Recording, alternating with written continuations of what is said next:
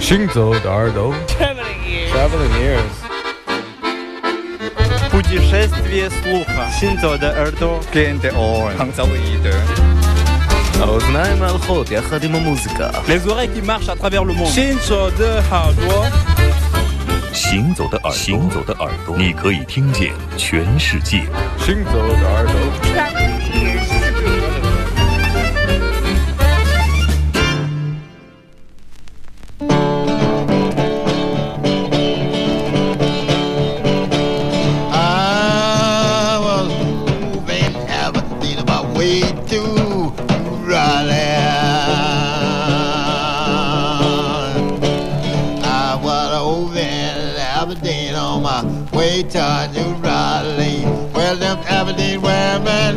They were my mom gasoline.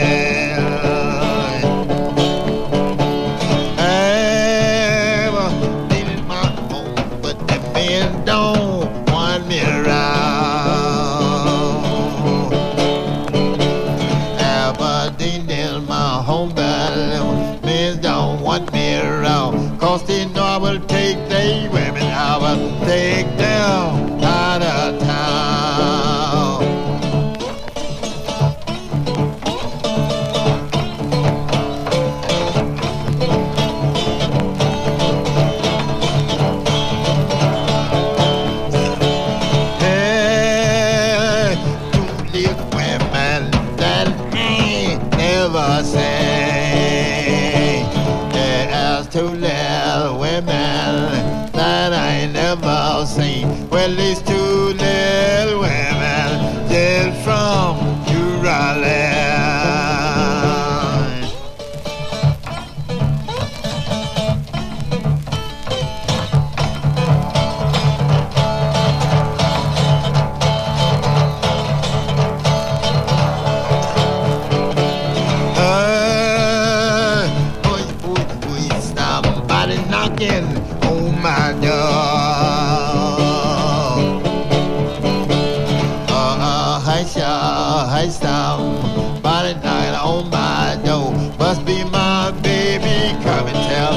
because she don't want me no more. Play, play good for me now. But now dear come and tell me that.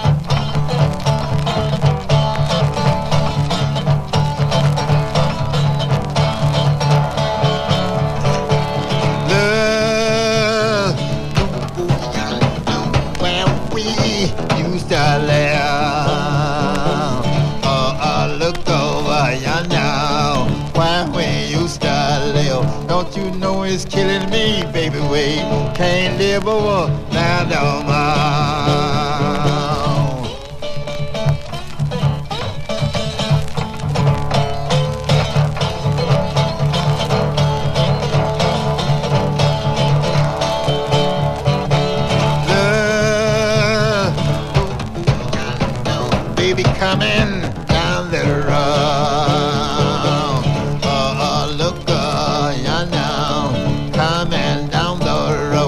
Well, it must be my baby coming.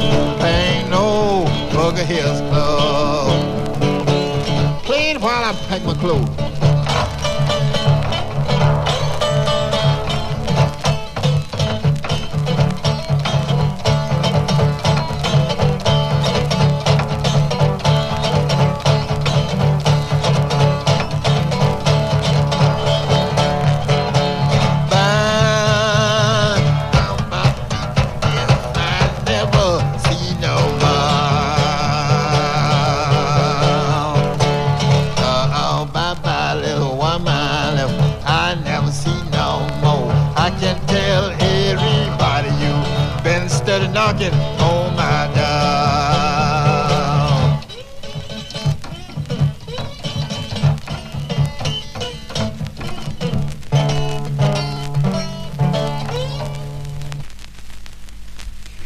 天的耳朵，我们以一首布鲁斯开场。欢迎来到今天行走的耳朵，周六下午两点到四点，飞扬九七幺。各位好，我是刘倩，我是阿飞，非常高兴今天以一首蓝调的作品啊，六十年代的蓝调作品作为开场。那么今天的这位呃演唱者，实际上在我们节目从来没有出现过啊，Washington Booker White。一九零九年生人，一九七七年去世。这是他在六十年代中期的录音啊。嗯，说来，嗯，他不是一个特别有名的一个三角洲 blues 的吉他手或者歌手，但是说起他的一个表兄弟 B.B. King 啊，大家可能都比较对，大家都应该知道，如雷贯耳。实际上，在我们的这个。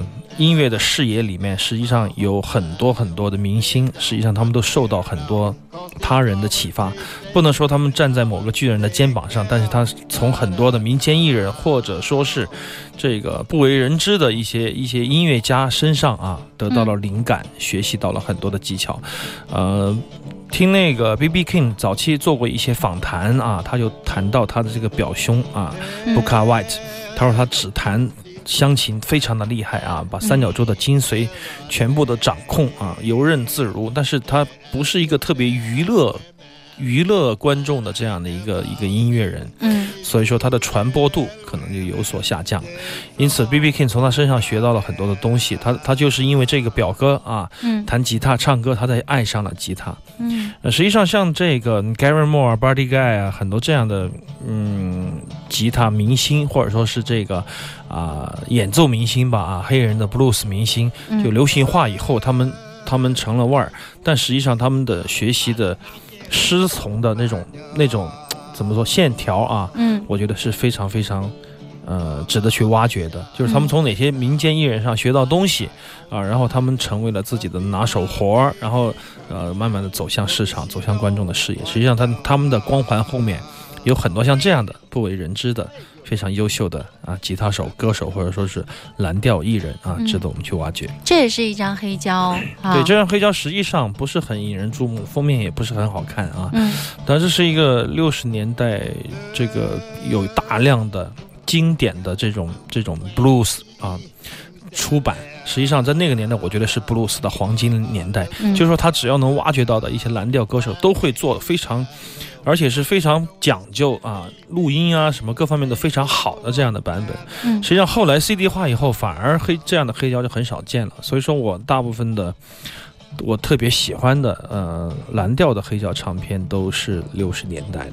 嗯，这是一张合集吗？这是他的一个系列，叫做《伟大的布鲁斯艺术家系列》，他的一个专辑啊。嗯，非常少见，但是很好听的一张专辑。嗯，好，欢迎我们的听众朋友在收听我们节目的同时，也可以关注到在新浪微博“巨天的阿飞”或者是 DJ 刘倩，还有微信公众平台“行走的耳朵”，以及我们的 QQ 群三零七二三三零零，可以了解更多，比如说我们的唱片封面啊，还有一些歌曲以外的东西。欢迎我们的听众朋友可以继续来关注。Yeah.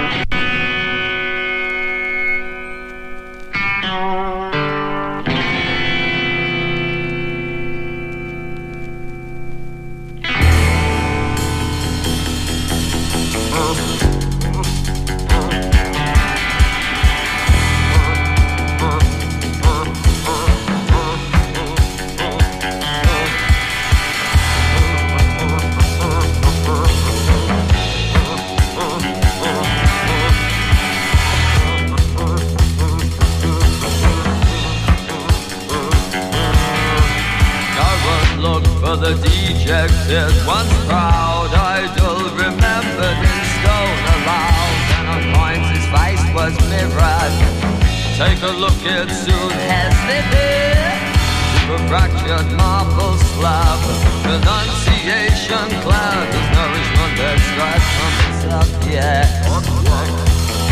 Not much production.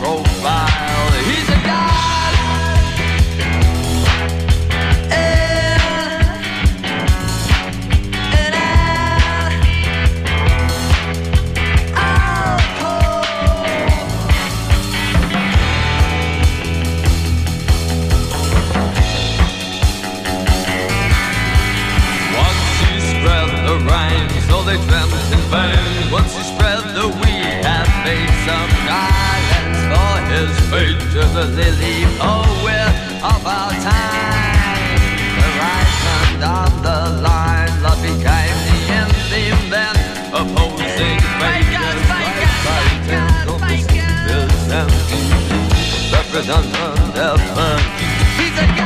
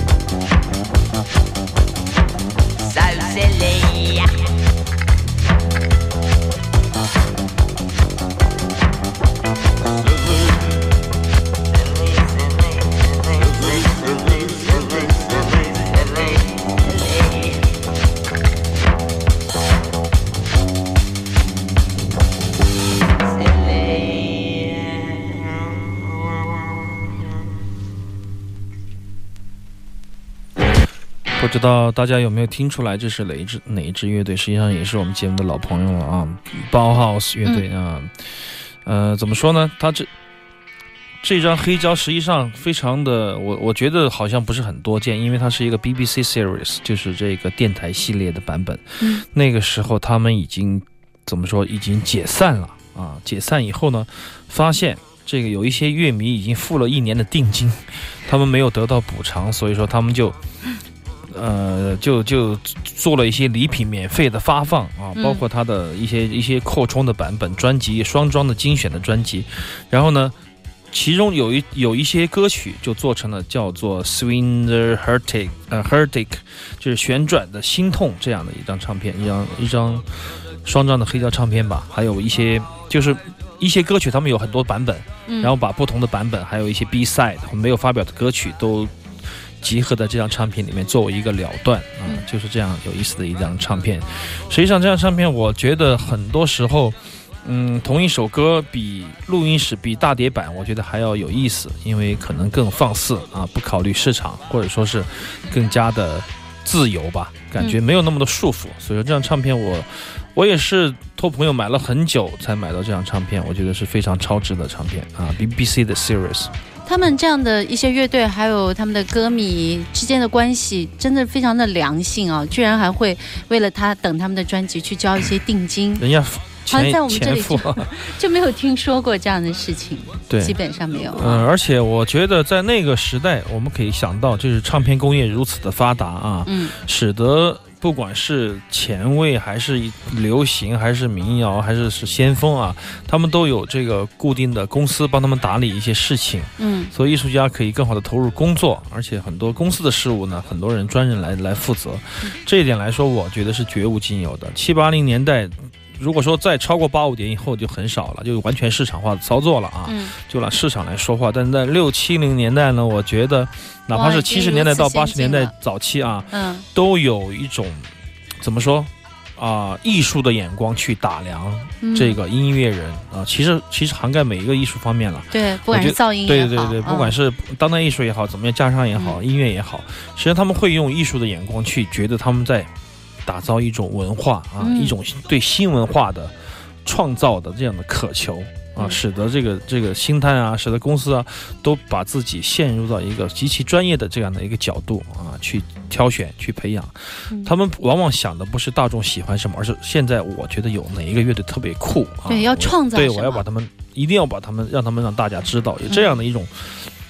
如果现在来说，就是逆逆推销了，对但现在没有人这样干了啊！现在一般是每天我们看，哎呀，什么样的产业是朝阳的产业？嗯，对，对什么样未来最好的十大职业，未来有可能发生的十件互联网事情，我们我们的产业，我们的钱啊，我们的人的一生命就靠这个啊，就在这个这个揣摩这些上面，然后度度过。嗯有时候觉得挺郁闷的，但在那个年代，可能这这些事情杂事儿比较少。嗯所以说可以更安心的做，乐迷也很纯粹啊，音乐家也做的比较纯粹。而那个年代，他们的乐迷就已经细分开来了，所以我们会听说，像国外有很多细分的电台啊，我觉得这都是哦。顺着这个、这个国外的电台太潮流，啊对，顺着这个潮流在走的。校园电台，我第一次在记时记得九十年代初期买打口袋的时候，知道什么叫校园电台。嗯，我心想，一个校园电台是什么电台？因为是我广播站吗们的校园广？播站，当时我在广播站，我说就是广播站吗？嗯，后面很多年以后才知道，他们的那种校园电台的网络，那种专业度啊，嗯那种那种能在校园电台排名前几位的摇滚乐曲，那是不得了的。因为年轻人是他们最大的受众群，对，嗯，就是这样。嗯所以说每个环节都比较专业啊，那是一个令人令人艳羡的年代哎啊。，我看你今天发微信是深圳的一些校园的乐队校园音乐节演出是吧？这乐队怎么样啊？我看好像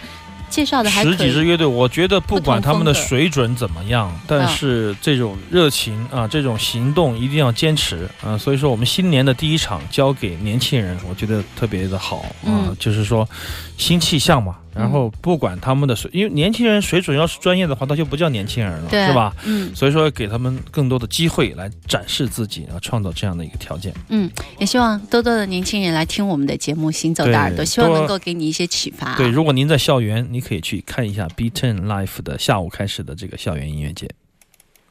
非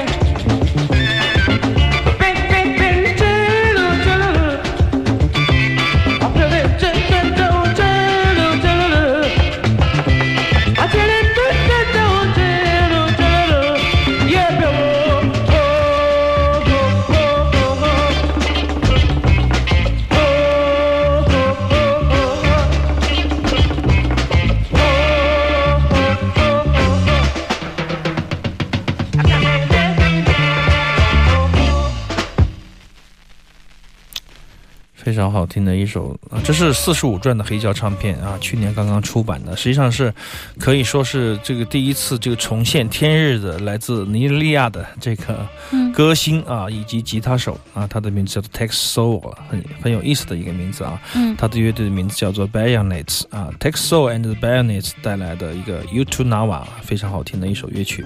这张四十五转的黑胶唱片一共有两首歌，实际上就啊，是两首。就两首歌，四十五转嘛，然后、嗯然后非常少见的、罕见的这个这个呃七寸片啊，嗯然后我非特别的喜欢，因为嗯，说实话，如果要我选国家啊，就是说，比如说嗯，在非洲啊，嗯哪些地方的音乐你会更感兴趣？我肯定。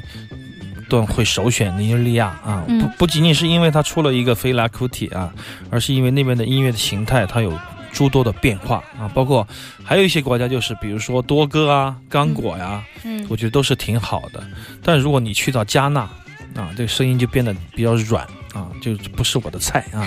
就它的那种那种棕榈，天气对，那种啾啾、哦那种、嗯那种那种感觉，你你会觉得有点太懒散，很度假的啊对感觉对但是菲拉库提那样的啊，非常具有革命性啊，然后非常的有力量啊，这样的音乐我会比较喜欢。其实，呃，前两天我跟大嘴，嗯、这个夏凌空还在聊，听来听去，我觉得。那么多的非洲音乐，你想这些年我们挖掘了很多啊，嗯呃，也听了很多，我也买了很多，但听来听去，你真正觉得最终是让你折服的，就是菲拉库提。啊真的，我觉得很难超越他的那种艺术的高度。就是他有，他有，他除了传统音乐的建结构以外，他还有很多思想上的东西，嗯通过音乐传递给你。所以这种这种印象是不能磨灭，而且它会让音乐更加更加的加分啊！所以这种感觉很难被替代，而且从整个的音乐性、结构，还有一种刻意的不断重复的力量感，实际上菲拉库蒂做的太棒了啊！嗯但是，嗯，非洲音乐的优势就在于它的节奏啊，它的那种天生的那种对节奏的律动的敏感嗯。啊，还有是，你看他们用的电电琴电钢琴啊，嗯，听到了吗？非常好。实际上幻，对，在六七零年代有个很特殊的现象，就非洲音乐在美国已经生根发芽，成成为 R&B 啊，成为这个 Rhythm and Blues，影响了 Souling，啊，就是所有灵歌音乐，比如说 James Brown 啊什么这样的 Funk 音乐也非常的厉害，但它会反过去影响到非洲，非洲哇。非洲人觉得厉害啊！这么、嗯这么这么多人在在在美国，他们用这样的新的乐器、新的新的想法、新的方式来唱，反过去作用到他身上，然后起的这个化学作用就非常明显，因为他太容易太容易被他们吸收了啊，嗯所以他们会达到很多演奏上的这样的高度啊，我觉得是非常非常难得的。女歌手方面呢，有你特别喜欢的？非洲的女歌手嗯稍微少一点吧，稍微少一点。我觉得非洲，嗯、因为什么？因为非洲女歌手太多了，嗯，随便随便找一个，就是他们就做音乐的人太多了，啊对对对，随便找个声音都很好，太有天赋。对对对，问题就在这儿，就是他们的天赋，他们的这种日常的音乐形态已经非常完善，非常好。要出一两个明星真的不容易啊！你以为是中国好声音咩？不不你不是就要挖掘背后的故事吗？要赚眼泪吗？成本很高的，他们要对对出名，因为每个人都能跳，都能唱，凭什么你就与生俱来？对没有特色没有几把刷子，真的是干不了这个工匠的活儿啊